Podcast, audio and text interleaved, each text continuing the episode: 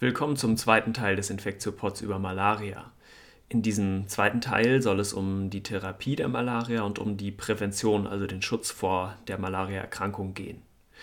Wir lernen hierbei eine über 1000 Jahre alte, schon in China verwendete Heilpflanze kennen, aus der die aktuellsten und bestwirksamsten Antimalariamittel hergestellt werden.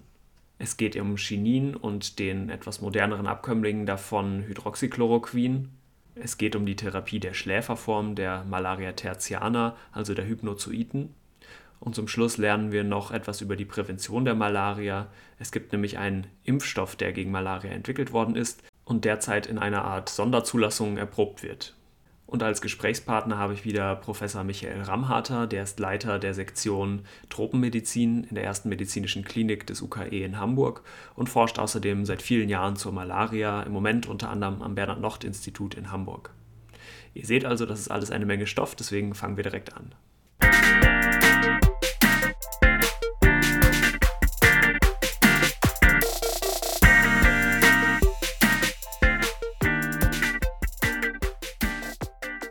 Okay, dann kommen wir als nächstes zu dem großen Thema der Therapie der Malaria. Auch da gibt es eine ganz interessante historische Dimension.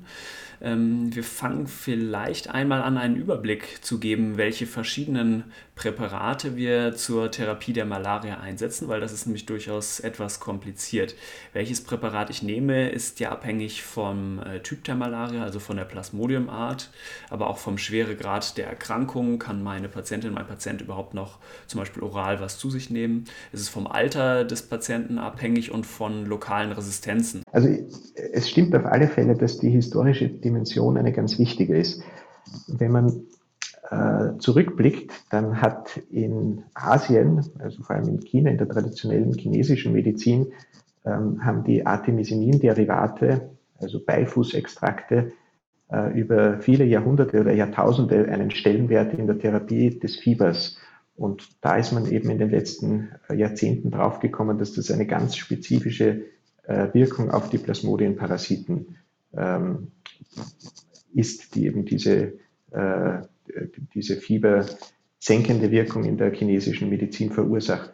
In der westlichen Tradition ähm, gibt es auch schon eben seit mehreren hunderten Jahren äh, Therapeutika aus der Pflanzenmedizin, nämlich das Kinin aus der Rinde des, äh, der Jesuitenborke, das seit dem 17. Jahrhundert eigentlich eingesetzt wird für die Therapie der Malaria.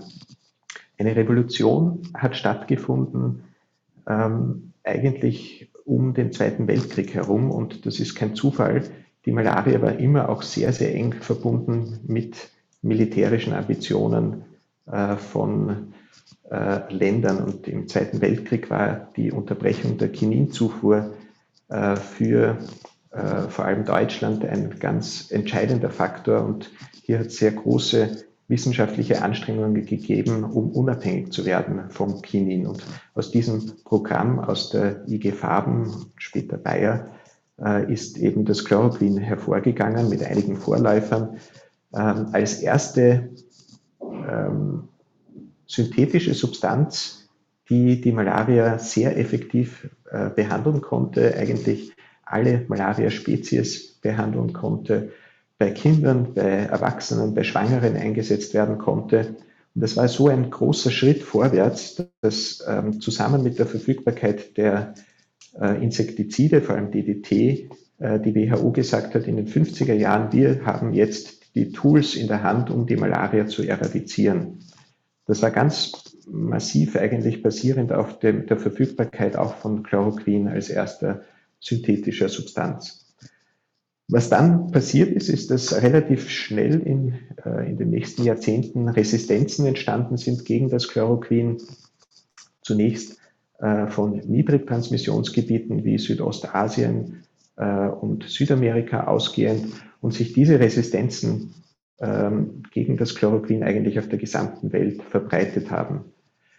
Dadurch war man gezwungen, neue Substanzen zu entwickeln. Ähm, und es wurden als nächstes äh, Sulfonamid, äh, Antibiotika verwendet für die Therapie der Malaria. Auch gegen die haben sich innerhalb weniger Jahre Resistenzen entwickelt.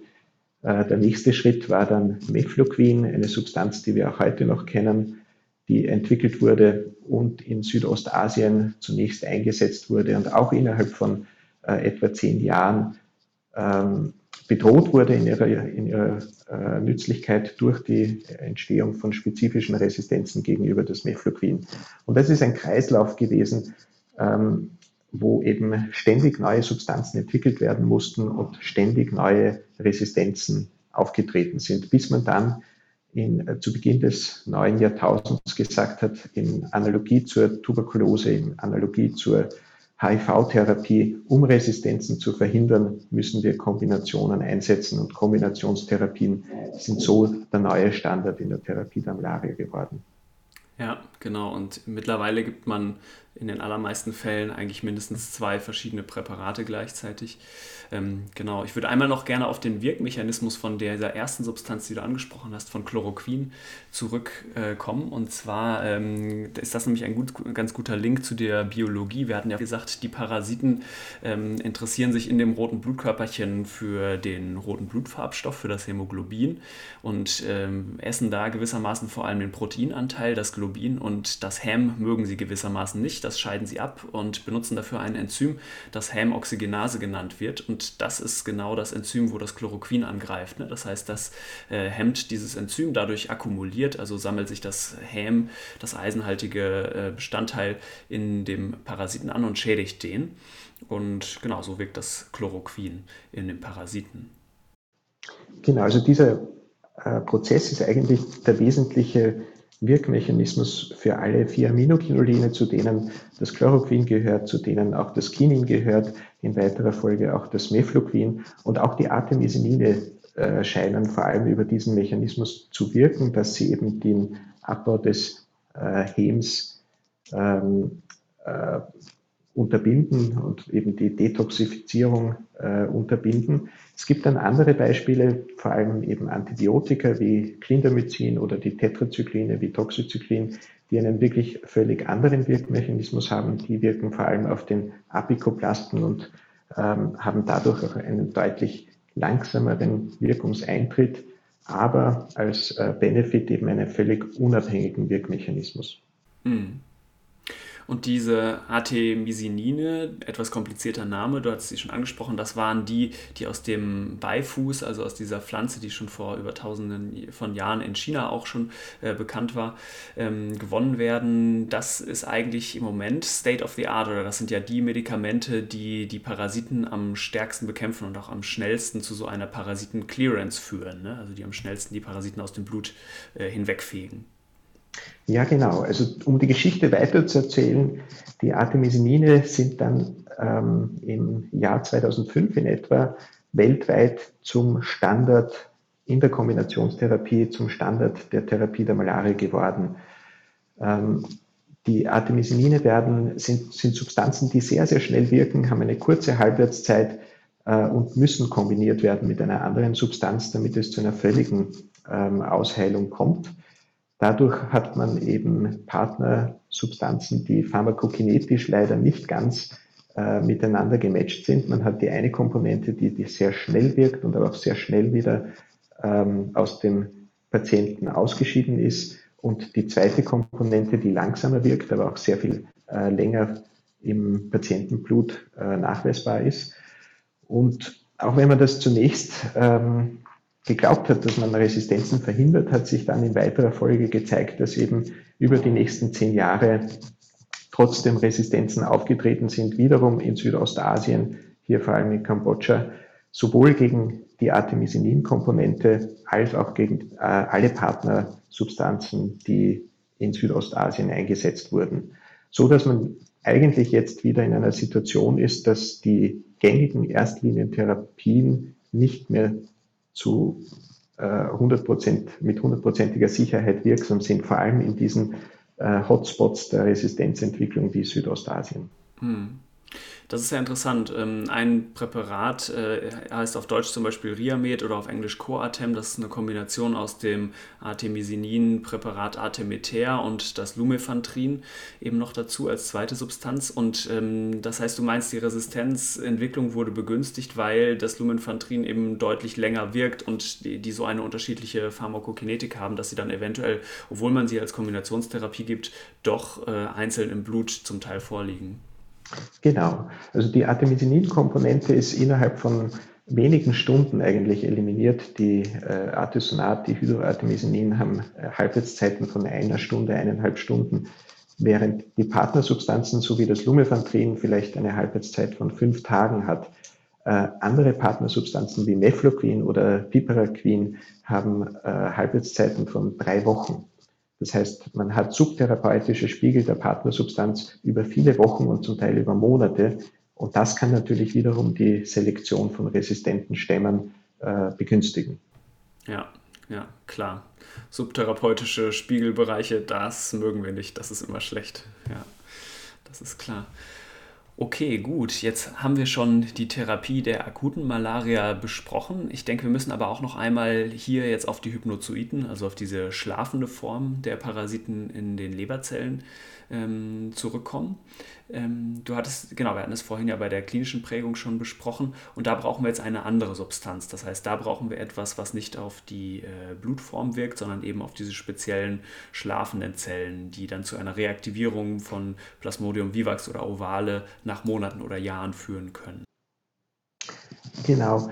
Äh, auch hier historisch gesehen äh, gibt es einen sehr engen Zusammenhang zur Militärgeschichte. Das war nämlich im Koreakrieg, wo viele äh, amerikanischen US-Soldaten mit Plasmodium vivax infiziert wurden. Und dort wurden die ersten erfolgreichen klinischen Studien durchgeführt mit den 8-Aminokinolinen, äh, eben einer neuen Substanzklasse, die als einzige Substanzklasse in der Lage ist, diese schlafenden Formen in der Leber erfolgreich zu eliminieren.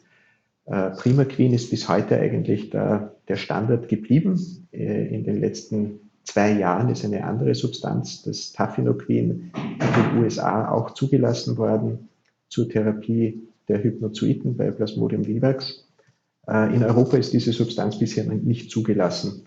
Der Unterschied ist eigentlich vor allem wiederum einer der Pharmakokinetik. Das Tafinoquin hat eine sehr, sehr viel längere Halbwertszeit. Dadurch kann man mit einer Einmalgabe die Hypnozoiten austherapieren, während man das Primaquin mit einer sehr kurzen Halbwertszeit über 14 Tage einnehmen muss.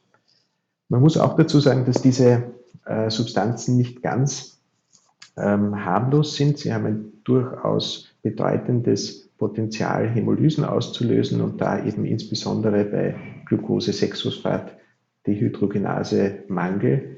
Das heißt, jeder Patient, der ein 8-Aminokinolin, vor allem Primaquin, äh, bekommen soll, muss vorher einen Test bekommen äh, bezüglich G6PD-Mangel äh, weil es sonst eben zu mitunter lebensbedrohlichen Hämolysen äh, kommen kann. Genau, und Hämolysen bedeutet ja, dass sich die roten Blutkörperchen, die Erythrozyten ähm, auflösen oder dass sie kaputt gehen.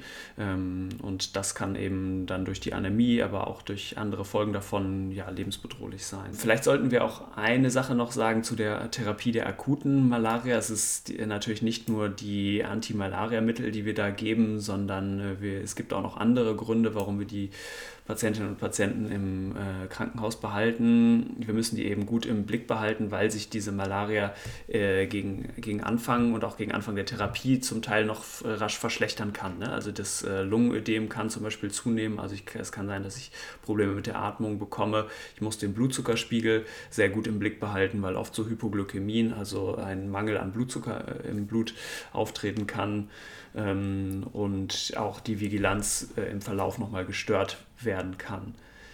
Wenn ich dann mit einer Therapie die ersten Tage überstanden habe, ist die Chance aber, dass ich äh, die Malaria gut überstehe, äh, auch recht hoch. Ne? Also da scheinen die ersten Tage wirklich entscheidend zu sein. Ja, also wenn man da von der unkomplizierten Malaria spricht und den heute verfügbaren Therapien, nämlich den Artemisinin-Kombinationstherapien, so hat man eigentlich in der Regel innerhalb von 24 oder höchstens 48 Stunden eine, ein völliges Sistieren des Fiebers äh, und zunehmendes Sistieren der klinischen Symptomatik.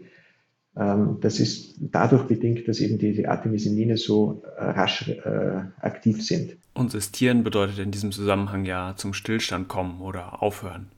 Bei anderen Therapien, wie zum Beispiel das Atobacon Proguanil, darüber haben wir jetzt noch nicht gesprochen, ist eine andere Substanz, die auch in, als Erstlinie in der derzeitigen Fassung der Leitlinie empfohlen wird.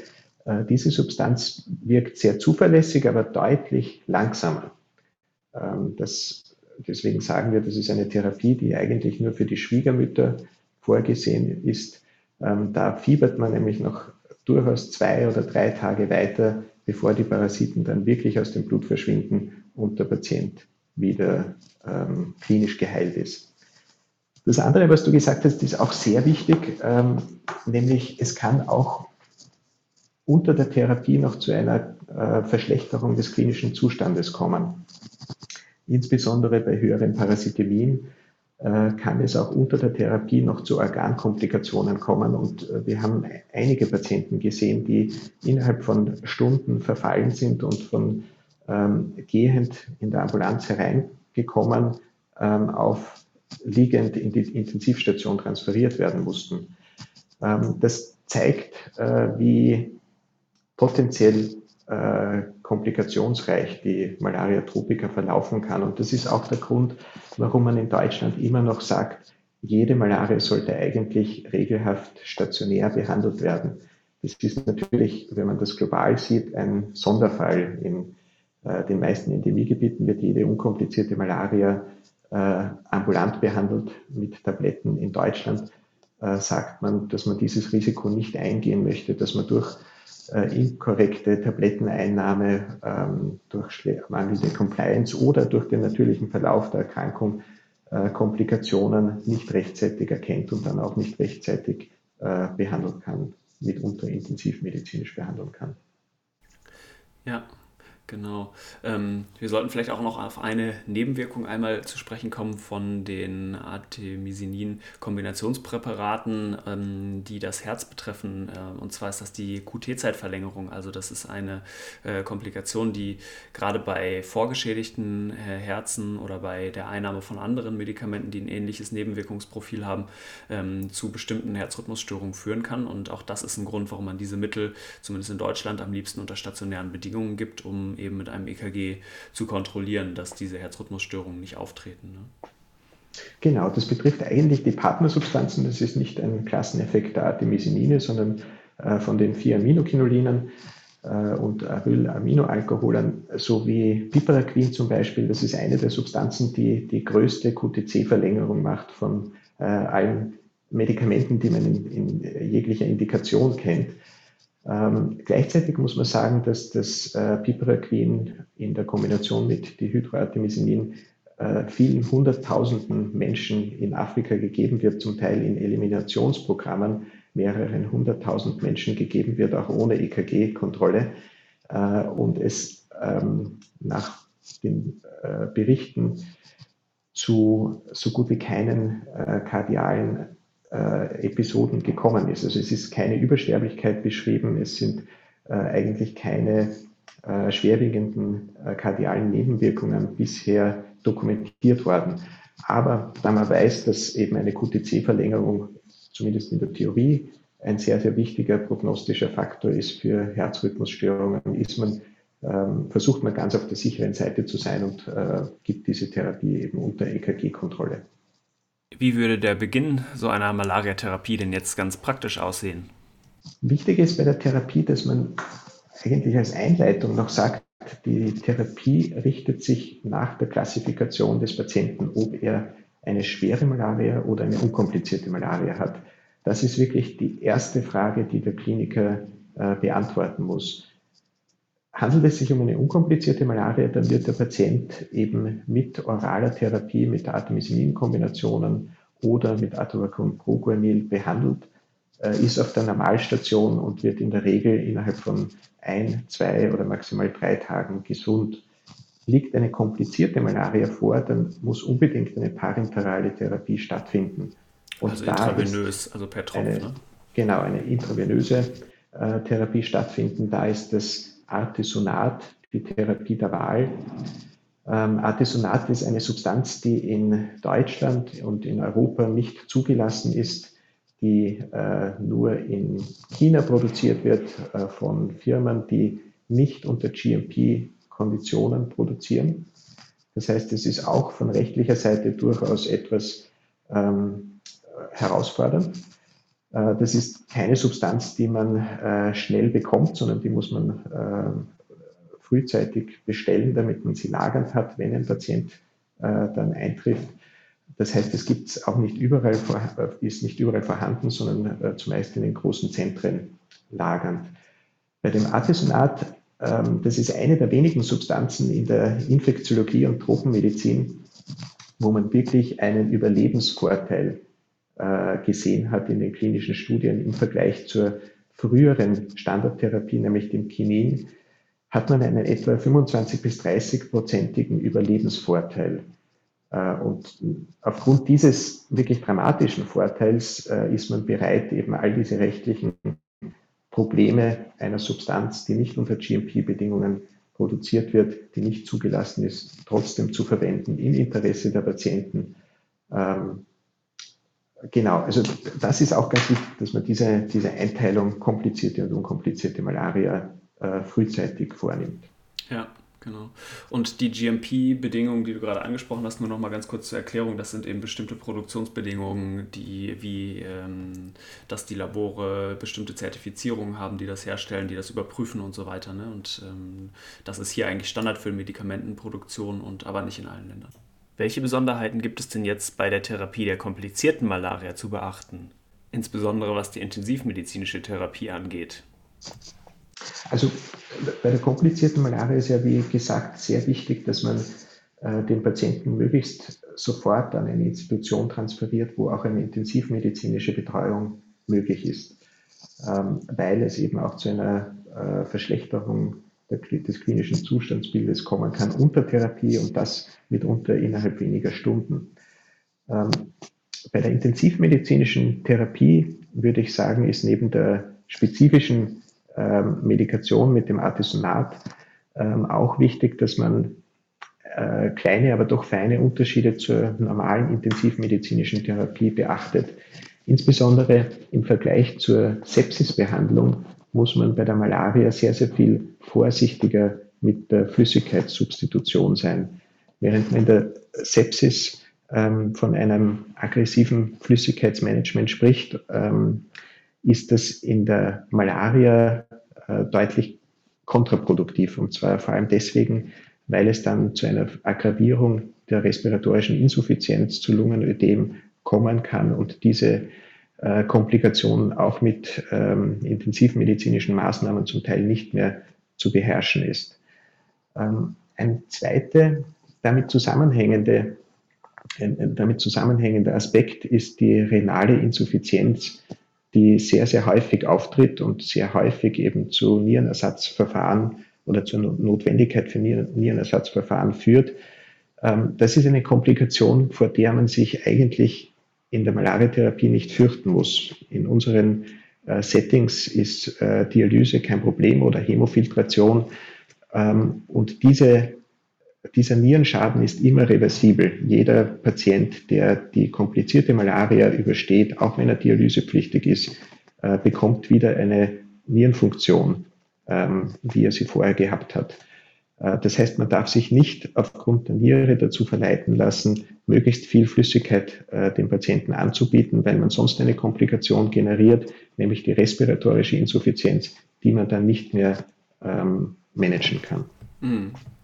Genau, diese respiratorische Insuffizienz, diese Atemschwäche kommt ja vor allem durch so ein Lungenödem, also eine Ansammlung von Flüssigkeit äh, in der Lunge.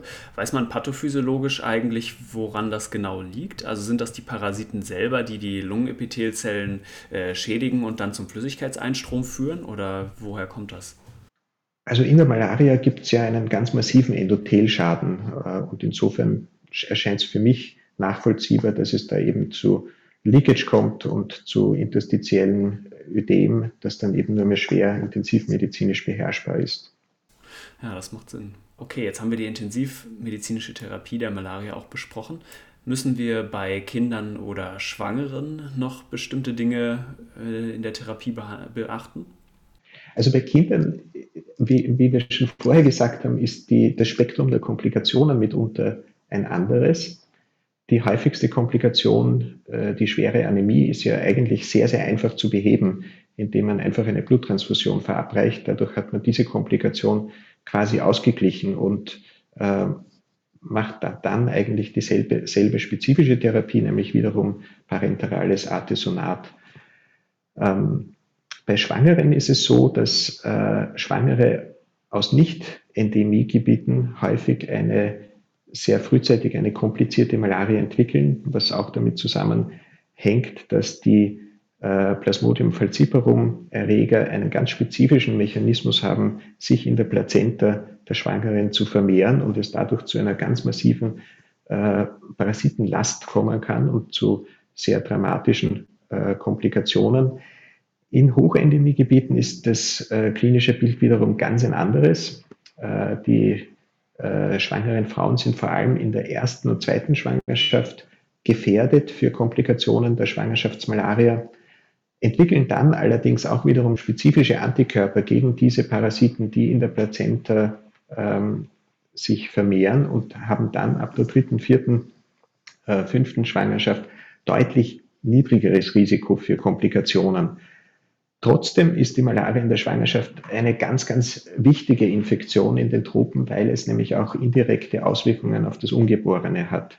Ähm, durch den Befall der Plazenta kommt es zu äh, Plazenta-Insuffizienz, es kommt zu ähm, niedrigem Geburtsgewicht der Kinder, es kommt zu Frühgeburtlichkeit und dadurch durch diese in, indirekten äh, Pathomechanismen zu einer Erhöhung der Kindersterblichkeit. Das heißt, in den Tropen ist die Schwangerschaftsmalaria klinisch gesehen eine ganz andere Entität, aber äh, zumindest genauso bedeutend, vor allem auch für das Ungeborene. Hm. Und weil ja in tropischen Ländern oft auch andere Erkrankungen vorliegen und auch bei Schwangeren vorliegen, beispielsweise HIV oder vielleicht sogar auch Tuberkulose. Für diese ähm, Populationen, die von mehreren Erkrankungen betroffen sind, äh, ist es natürlich besonders gefährlich, so eine Malaria dann noch zu bekommen. Ne? Also es gibt eine Interaktion zwischen äh, HIV und Malaria, aber eigentlich deutlich diskreter als jetzt zum Beispiel bei der Tuberkulose und äh, HIV. Ähm, die Tuberkulose ist ja in HIV-Patienten wirklich äh, ganz massiv aggraviert und mit einem schlechteren Outcome vergesellschaftet. Das sieht man Populations, ähm, auf Populationsebene auch äh, bei der Malaria, aber deutlich weniger. Man muss auch sagen, dass die Therapie sehr, sehr viel weniger äh, beeinflusst ist durch eine Co-Infektion mit HIV oder auch durch Co-Medikation, weil ja die Therapie der Malaria nur relativ kurzfristig ist, über drei Tage. Äh, dadurch machen auch Medikamenteninteraktionen äh, spielen nicht so eine bedeutende Rolle. Super, okay, ich glaube, jetzt haben wir die Therapie eigentlich schon mal recht äh, umfangreich erörtert, oder? Fällt dir noch was ein? Ich glaube, das passt ja so. Dann kommen wir als nächstes vielleicht noch zur Prävention und Kontrolle. Da gibt es nämlich auch noch ein paar ganz spannende Aspekte. Wir hatten ja schon zu Beginn angesprochen, dass historisch gesehen die Malaria zum Teil vor noch wenigen äh, ja, Jahrzehnten, eigentlich vor weniger als 100 Jahren, noch sehr weit verbreitet war und auch noch in weiten Teilen von Europa, zum Beispiel in Italien, noch total verbreitet war. Der Grund, warum die Malaria dann so stark zurück, zurückgedrängt werden konnte und jetzt eigentlich nur noch in tropischen und einigen subtropischen Regionen äh, vorhanden ist, hat dabei nicht unbedingt nur was mit der Bekämpfung der Malaria mit Medikamenten zu tun, sondern vor allem auch mit der Verbesserung von Lebensbedingungen und von der Zurückdrängung des Vektors, also der Anopheles-Mücke. Ne?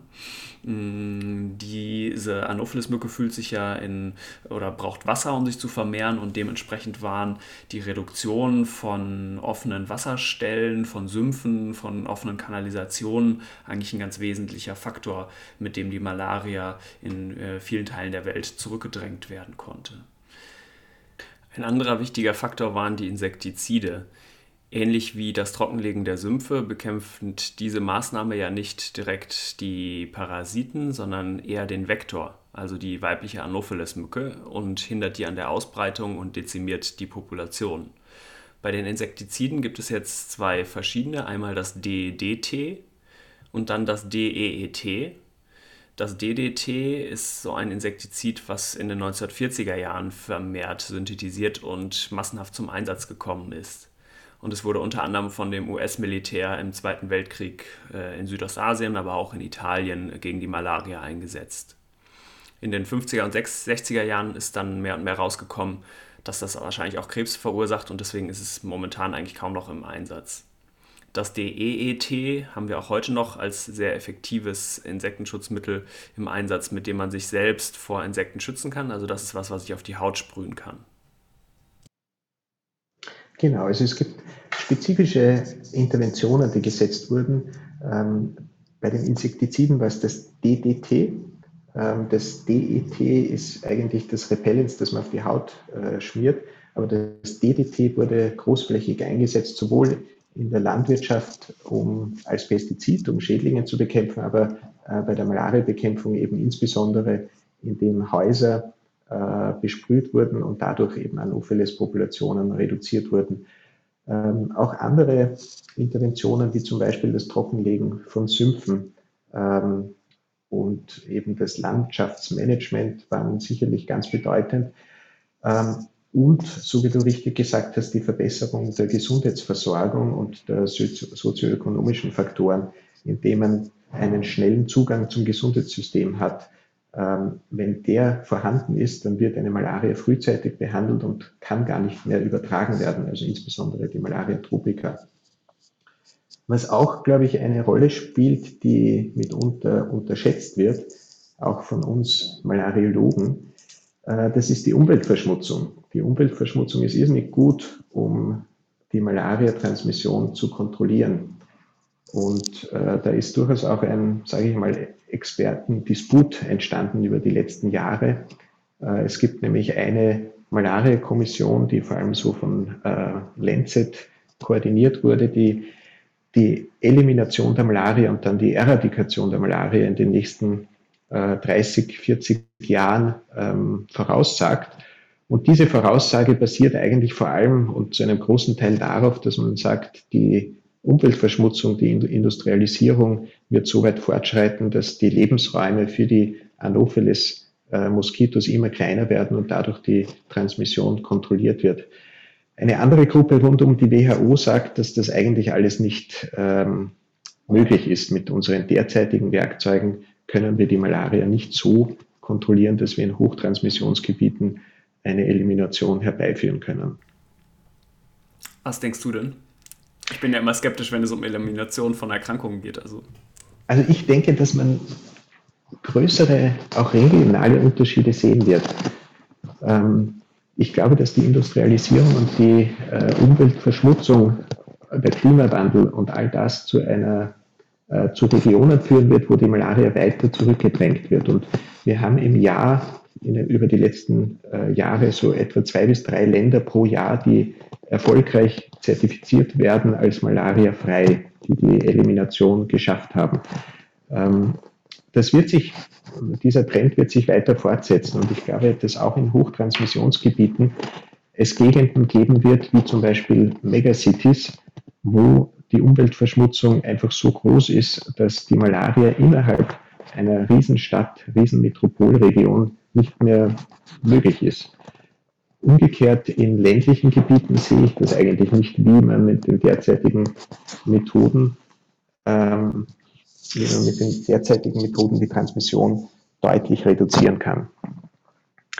Ähm, und auch das sieht man ja in den offiziellen Statistiken, während es zu einer Reduktion der Todesfälle gekommen ist und zu einer mäßigen Reduktion äh, der Inzidenz, ist die Gesamtzahl der Malariafälle in den letzten Jahren ja eigentlich wieder gestiegen durch Bevölkerungswachstum.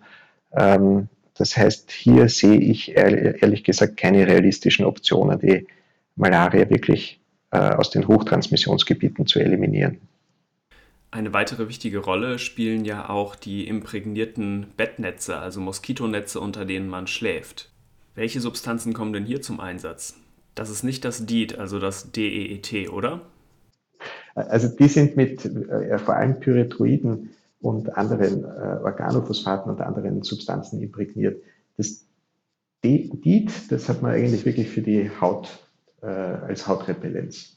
Okay, und diese Bettnetze scheinen jetzt wirklich sehr effektiv in der Verhinderung der Malariatransmission zu sein.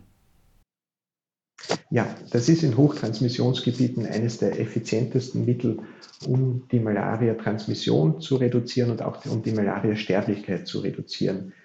Ähm, eben imprägnierte Moskitonetze. Es gibt auch andere äh, Tools, wie zum Beispiel eben ähm, das Indoor Residual Spraying, also die DDT-Versprühung oder andere Insektizide, die in den Häusern versprüht werden. Es gibt auch äh, Lüftungssysteme, wo Moskitonetze integriert sind, äh, die zum Teil eben auch beschichtet sind mit äh, Insektiziden.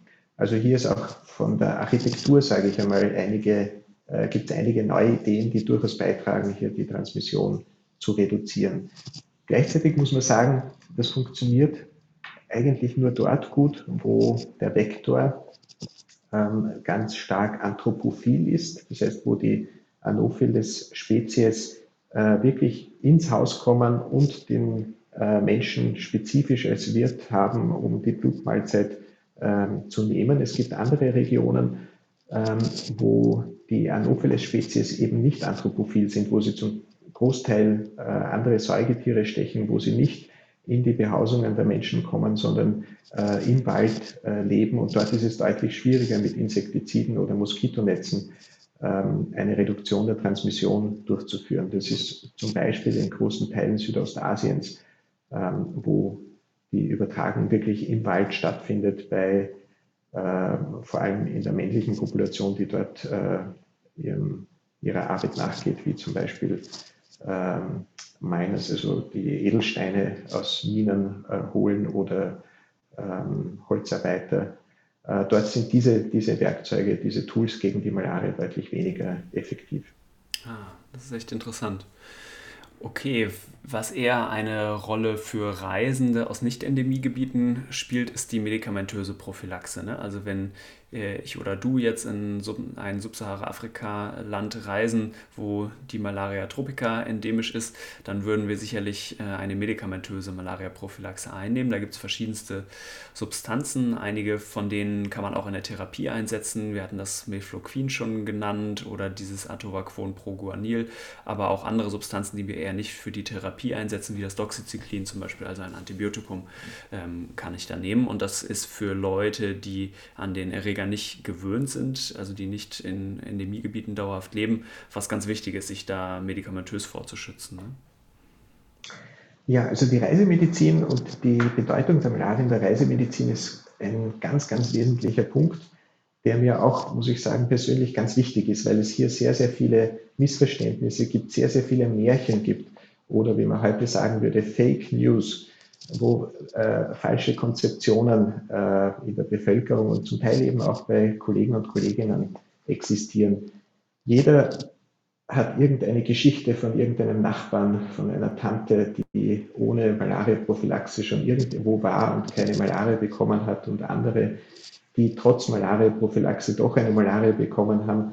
Ähm, die meisten dieser äh, Geschichten kann man eigentlich, wenn man das genau nachprüft, entkräften, indem ähm, eben zum, zum Beispiel äh, Gebiete bereist werden, wo die, das Risiko für eine Malaria äußerst gering ist. Und äh, da habe ich immer als Beispiel die Entomological, die Entomological Inoculation Rate, also die Rate, wie oft man durch ein, ähm, eine Anopheles-Mücke mit der Malaria infiziert wird. Wenn man sich das jetzt bildlich vorstellt, ähm, in Thailand zum Beispiel ist äh, 90, 95 Prozent des Landes malariafrei. Nur an den, in den Grenzregionen findet überhaupt Malariaübertragung statt. Und wenn ich dort äh, in, einem, äh, in, in der Badehose nackt mich an die Grenze stelle, dann muss ich in etwa ein Jahr dort stehen, damit ich einmal von einer infizierten Mücke gestochen werde. Und dieses Risiko ist ganz ein anderes, als wenn ich mich zum Beispiel in Ghana mit der Badehose wieder nackt irgendwo hinstelle. Dort werde ich mitunter zwei bis dreimal pro Nacht infiziert. Äh, und diese Unterschiede im Risiko, die muss man bedenken, wenn man eben die Einschätzung macht, ist eine Prophylaxe notwendig oder nicht. Und man kann sich da eben nicht darauf verlassen, dass äh, irgendein Bekannter schon in irgendeinem Land war und ohne Prophylaxe äh, auch keine Malaria bekommen hat.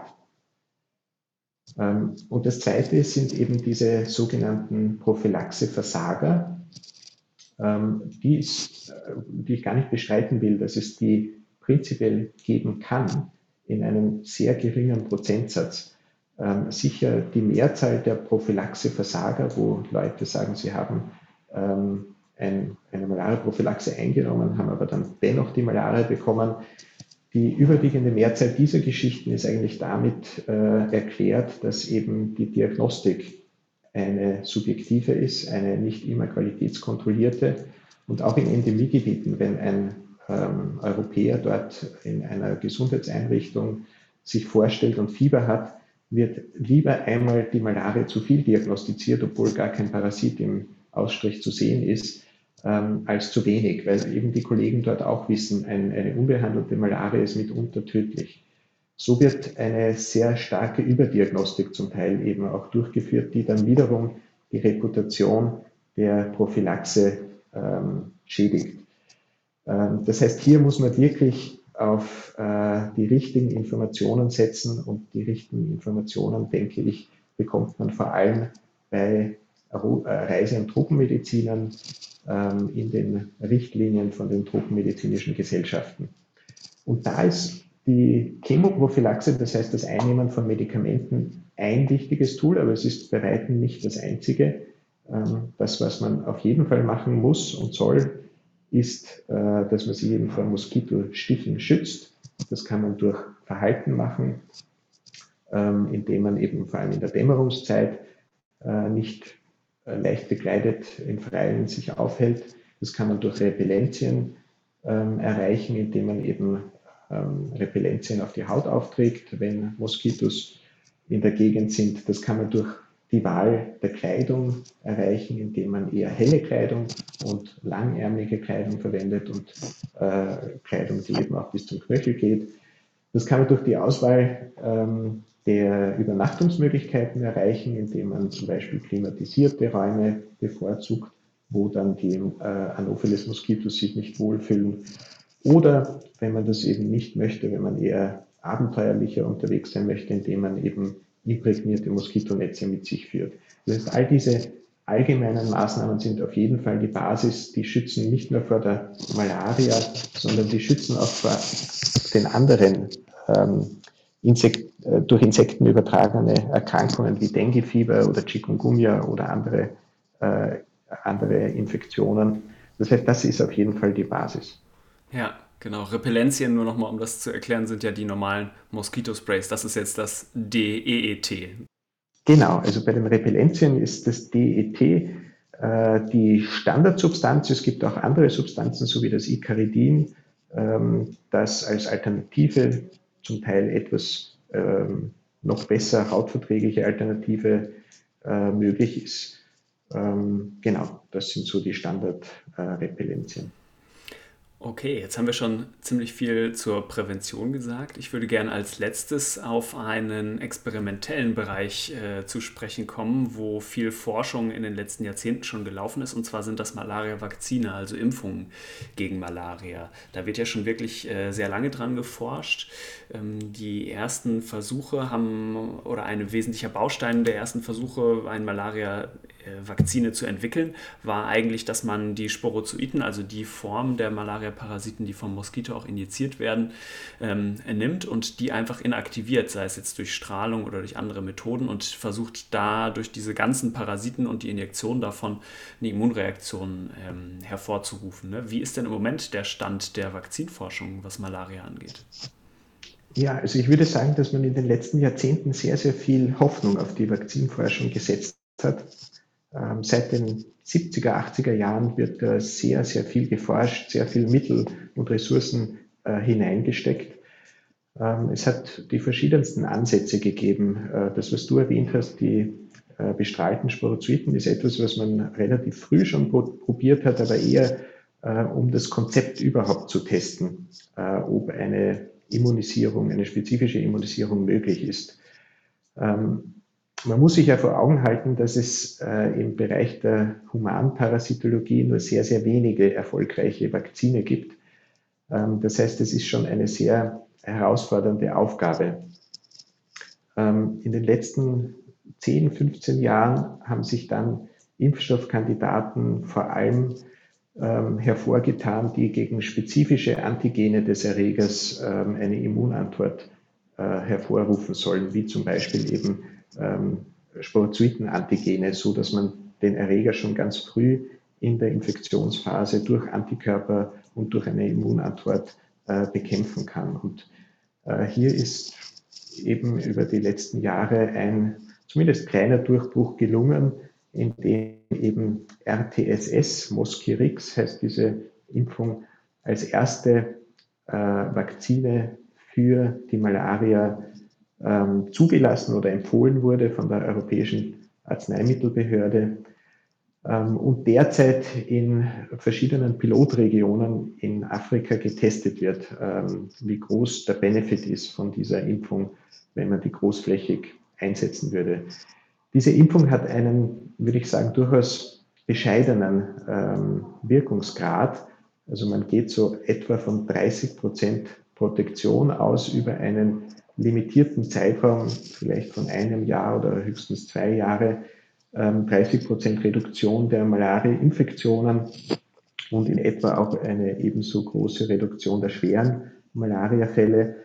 Man ist sich nicht sicher, ob diese äh, sehr moderate äh, Protektion, ob das wirklich, ähm, wenn man das dann im Gesundheitssystem einsetzt, zu einem messbaren Benefit führt. Äh, und diese Frage sollen eben diese Pilotprojekte jetzt beantworten. Hm. Wie verabreiche ich die Impfung denn eigentlich? Kann ich die, muss ich die intravenös geben oder? Nein, also das ist, ein, das ist wie eine äh, herkömmliche Vakzine, äh, wo wirklich ein Antigen-Epitop äh, exprimiert wird mit einem sehr starken Adjuvanz und einfach intramuskulär verabreicht wird. Äh, die andere, ähm, das andere Konzept der Impfstoffentwicklung ist auch jetzt wiederum eben ähm, ganz äh, Zellerreger, äh, Impfstoffe, eben äh, Sporozoiten-Impfstoffe, wo ähm, Malaria-Sporozoiten inokuliert werden, eben vor allem über die Vene. Das heißt, es wird eine äh, künstliche Infektion eigentlich generiert und entweder diese Sporozoiten wiederum durch Bestrahlung so weit attenuiert werden, dass sie sich nicht mehr zu einer richtigen Infektion entwickeln können oder es werden wirklich äh, völlig kompetente Sporozoiten initiiert, aber der Patient bekommt ein Malaria-Medikament gleichzeitig, so dass diese Infektion auch frühzeitig äh, beendet wird. Und hier hat man in verschiedenen Studien äh, gezeigt, dass man zumindest gegen denselben Erreger eine sehr hohe Protektion erreichen kann, von 70 bis 100 Prozent. Ähm, jetzt weiß man natürlich, dass ganz viele verschiedene Stämme zirkulieren und gegen diese heterologen äh, Stämme ist die äh, Schutzrate schon etwas geringer. Äh, und was man eben auch gesehen hat, ist, dass es in Afrika ähm, sowohl bei Kleinkindern als auch bei Erwachsenen deutlich schlechter, schlechtere Protektionsraten gezeigt hat ähm, als bei nicht-immunen Europäern oder Amerikanern.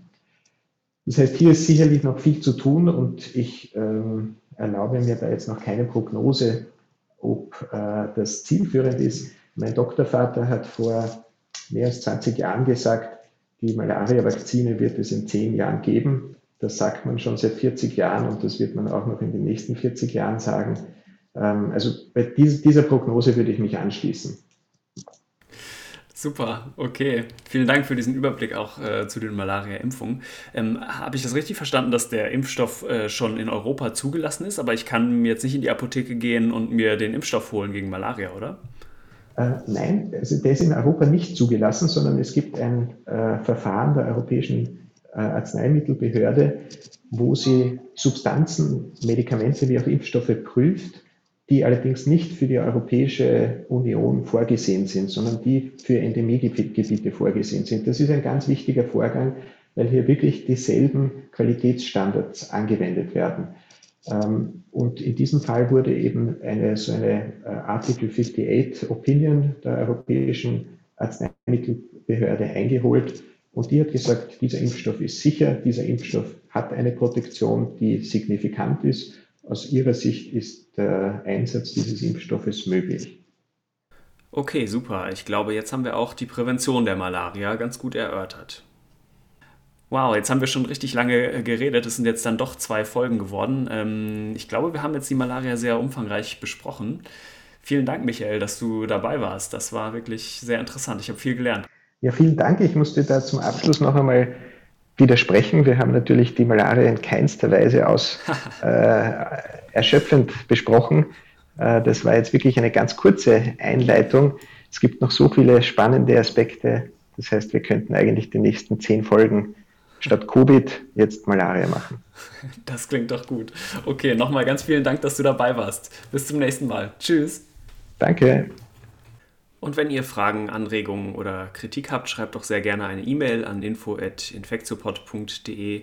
Alle Folgen findet ihr natürlich wie immer auf www.infektiopod.de oder auch bei iTunes oder Spotify.